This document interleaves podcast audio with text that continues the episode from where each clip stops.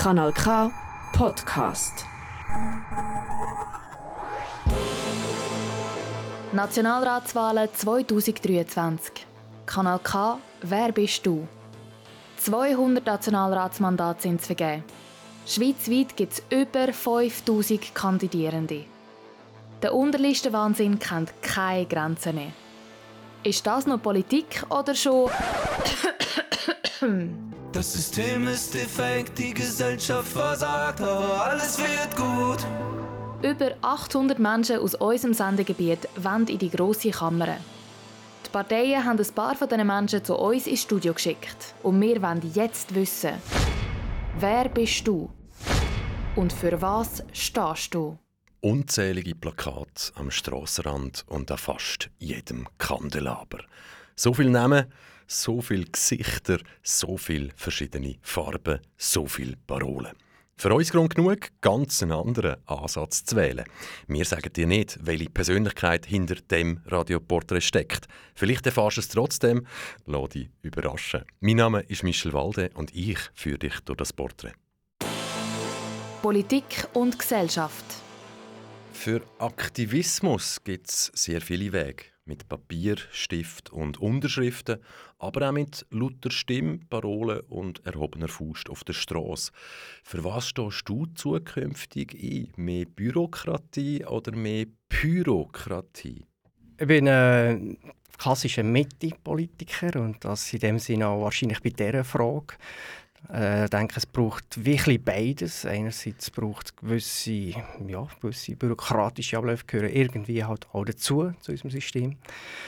Und auf der anderen Seite bin ich aber auch ganz klar gegen zu viel Bürokratie und somit, äh, dass es eben auch Bürokratie gibt, sprich, dass es auch mal, äh, ja, dass, dass, dass man wirklich auch kann machen kann, dass man kann arbeiten kann, dass man kann vorwärts gehen kann.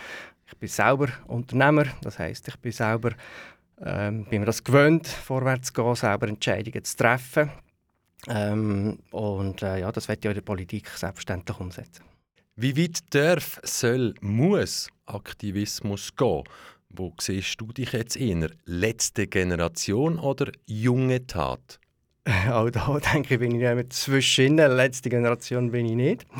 Junge Tat auch nicht mehr. Äh, bin so ein bisschen im Mittelalter. Und ich glaube, äh, aber eben in dem Sinn bringe ich ein gutes Päckchen mit. Einerseits äh, die junge Generation, wo, ich, wo noch nicht so lange her ist, wo ich doch äh, kann nachvollziehen was die Jungen für, für Herausforderungen, für Fragestellungen haben.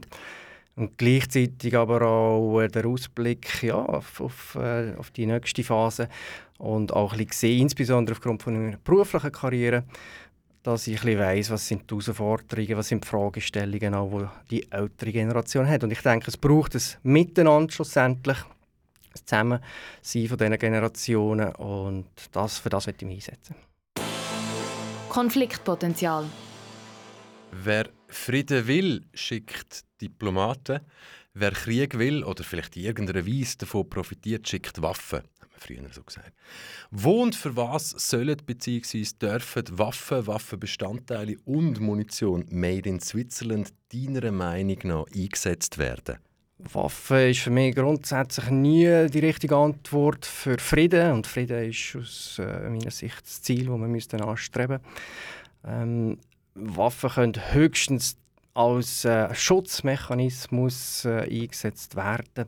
Aber äh, ich glaube, das auch nur im, im beschränkten Maß schlussendlich. Wichtig finde ich wirklich, äh, dass wir uns auf, auf diplomatischem Weg versuchen einzusetzen, damit es eben Frieden gibt. Mit Waffen haben wir noch nie Frieden gestiftet, aus meiner Sicht. Viele Politiker und Politikerinnen haben nach dem 24. Februar 2022 gesagt, sie seien in einer völlig neuen, bedrohlicheren Welt aufgewacht.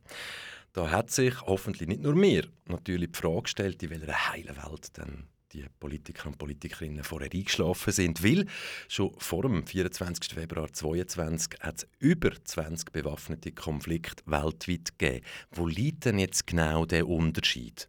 Der Unterschied ist wahrscheinlich die Nähe das Bewusstsein, dass es das eben auch in unserem Breitengrad in dem Sinn kann geben Im Gegensatz zu den anderen Kriegen, wo die meisten relativ weit weg sind, wo uns in dem Sinn nicht direkt betroffen haben. Und der zweite Unterschied ist eben die Betroffenheit, direkte Betroffenheit, sei es von der Versorgung her, dass wir äh, gewusst haben oder gespürt haben, was das eben für Auswirkungen kann haben und ich glaube, das ist das, das Bewusstsein werden, oder? Das, wie, äh, wie Sie richtig angetönt haben, ist es nicht so, dass, dass wir das nicht schon schon hatten oder nicht schon schon haben, aber eben, mir war sich zu wenig bewusst. Gewesen. Freiheit. Der Satiriker und Politiker Nico Semsroth sagt, Freude ist nur ein Mangel an Information. Als Politiker hast du zum Teil Zugang zu Informationen, die vielleicht nicht alle haben. Darum frage ich dich, wie viel Transparenz braucht bzw. vertreibt eine Demokratie, unsere Demokratie, vertreibt der Souverän? Wie viel Information? ähm, Ja, das ist schwierig zu sagen, wie viel das, das er vertreibt. Ich denke, das ist natürlich auch ein typenabhängig. Es gibt Leute, wo, wo sich das, ja, wo, viele Informationen wetten, dass sie überhaupt eine Entscheidungsgrundlage haben. Und äh, auf der anderen Seite gibt es vielleicht Leute, die wie, fast ein bisschen überfordert sind, wenn es zu viele Informationen hat. Ähm, zu viele Informationen kann manchmal auch negativ sein aus meiner Sicht, dass man eben ein bisschen sieht, auch, ja, wie es wirklich ist, wenn man zu, zu tief auch ein bisschen das Detail auch sieht. Aber schlussendlich gehört das halt auch zu unserer Welt. Und ich glaube, äh, auch als Politiker oder insbesondere auf nationaler Ebene ist es wichtig, dass man die Zusammenhänge auch sieht und versteht und dass man weiß, äh, ja, wie das, was man für, für eine Ausgangslage dann auch hat schlussendlich. Mensch sein 2023. Laut einer Studie, so alt ist sie noch nicht, verbringen Jugendliche rund 64 Stunden pro Woche online mit ihrem Handy. Machst du eine Klammerbemerkung? Wir wissen zum Beispiel TikTok, unterschiedlichen Algorithmus, China, westliche Welt, Klammern zu. Sind die 64 Stunden pro Woche, ist das jetzt eine Chance oder bereits der Anfang vom Ende? Ja, da wäre ich eher im zweiten Punkt, so ein bisschen der Anfang vom Ende. Also mit uns, das ist ja eben, das ist extrem, wenn man sich das überlegt, wie viele Stunden das, das pro Tag sind, ist mir für mich ein Rätsel, wie, wie das überhaupt geht. Schlussendlich neben der Arbeit und neben der Schule oder was auch immer, das man noch hat. Ähm, und die Frage ist natürlich auch, was hält man für Informationen raus? Sind das hilfreiche, nützliche Informationen? Wo einem Jugendlichen für sein Leben nachher auch wirklich etwas bringt. Oder ist es einfach ein bisschen ein Zurieseln äh, oder vielleicht sogar ein Ablenken von etwas, wo man sich eben mit den Informationen, mit diesen Bildern wie ablenken vom Alltag, das, was natürlich sehr eine ungute Entwicklung wäre. Ich glaube, da müssen wir so ein bisschen auf den Grund gehen, ja, warum machen das die Jugendlichen, warum brauchen die das heutzutage? Und äh, es ist ja noch nicht so lange her, also unsere Generation, die aufgewachsen ist, hat noch das Internet gar noch nicht wirklich gekannt, Handy noch nicht gekannt. Wir haben es auch überlebt, also in dem Sinn äh, geht das auch. Und äh, ja, von dem her gesehen, glaube ich, ist es nicht eine gute Entwicklung. Jetzt mal ganz ehrlich westliche Welt, westliche Moral. Sie steht in unserer Weltanschauung an erster Stelle über allem.